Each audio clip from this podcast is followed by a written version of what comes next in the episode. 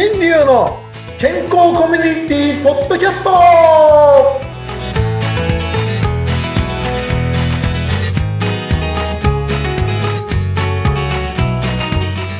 皆さんこんにちはミスターマウスピースこと大橋新流ですはい、お相手はフリーアナウンサーうなみくよです。新流先生、今日もよろしくお願いします。はいよろしくお願いしますはい、早くも今日で4回目。もうどんどんどんどん来ますよね。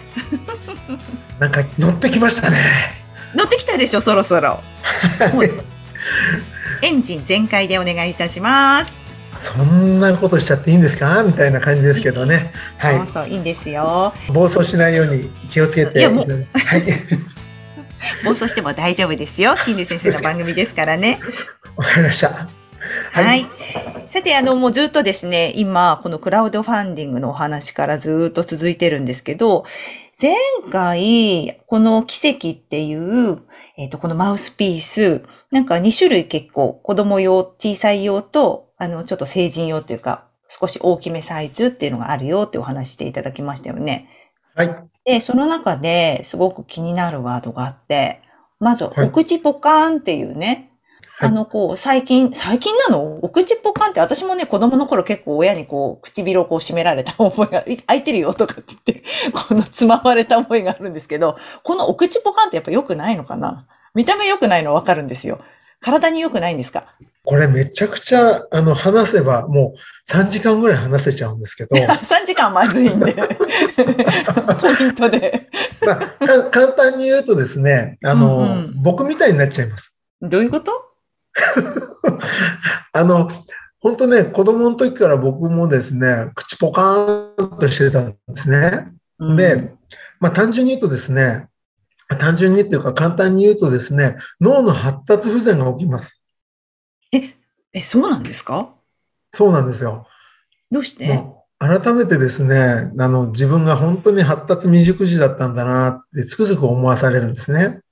うん。そんなね、私がですね、こんな発見とかいろんなポッドキャストにもね、出られるようになったりとかっていうのは本当にね、改めて奇跡だなってつくづく皆さんのおかげだなって本当に感謝ばっかりでございます。でうん、これなんでこう発達不全だっていうことが分かったかというとですね、うちの妹が優秀だったんですよ。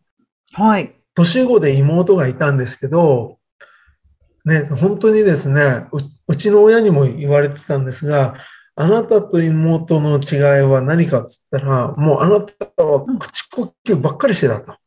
で、妹は何が優秀だったかっていうと、東大の上に行っちゃったんですよ。東大の上。す東大の上ってなんだろう？ちょっとわかんない。大きい東大だから大東大なんですけどね。う ん大東大、なるほど。行ったんですけど、普通の、あの、ね、大学も僕なんかままならないのに、そういう一般大学行けたりとか、本当に英語もね、一生懸命勉強したりとか、ただ、歯並びは悪かったんですよ。ほう。歯並びが悪いといろんなことが起きるって今までいろんなこと言われてたんだけど、妹は歯並びが悪くて口呼吸しなかった。僕は歯並びはそこそこ綺麗だったんだけど、口呼吸だった。ほんで、やっぱりちょっとこういろいろやると学び方とかっていうのとかね、今思うと、本当にもっともっとちゃんとしてれば、もしかしたらっうん。ていうのがあるんですね。で、はい。今、ある勉強会に出ていて、口呼吸がいろんなことが起こるよっていう話から、は、いろいろ考えていったときに、一番起こることは何かというと、血液の中の酸素飽和濃度っていうのがあるんですけど、それが低くなっちゃうんですよ。うん酸素の量が減っちゃうんですね。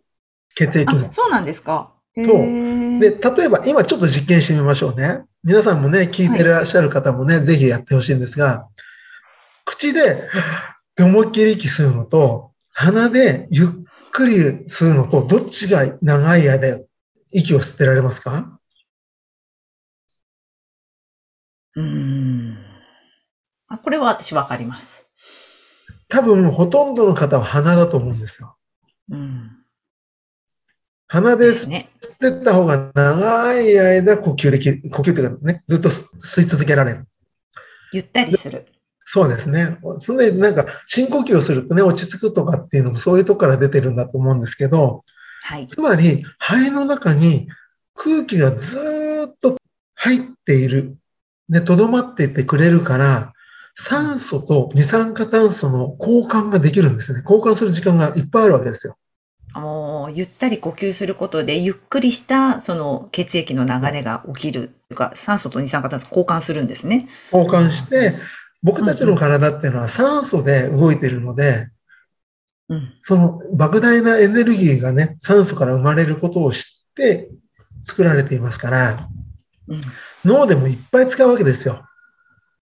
そっか酸素はやっぱり必要なんですよね。酸素なかったら死んじゃうからね。あの、あるじゃない？酸素カプセルってあるじゃない？先生。はいはいはい。あれとか、もうすごく体にいいからあるんですもんね。また話がどんどん飛んできますけど、酸素カプセルはですね、いろいろとあるんですよ。はい。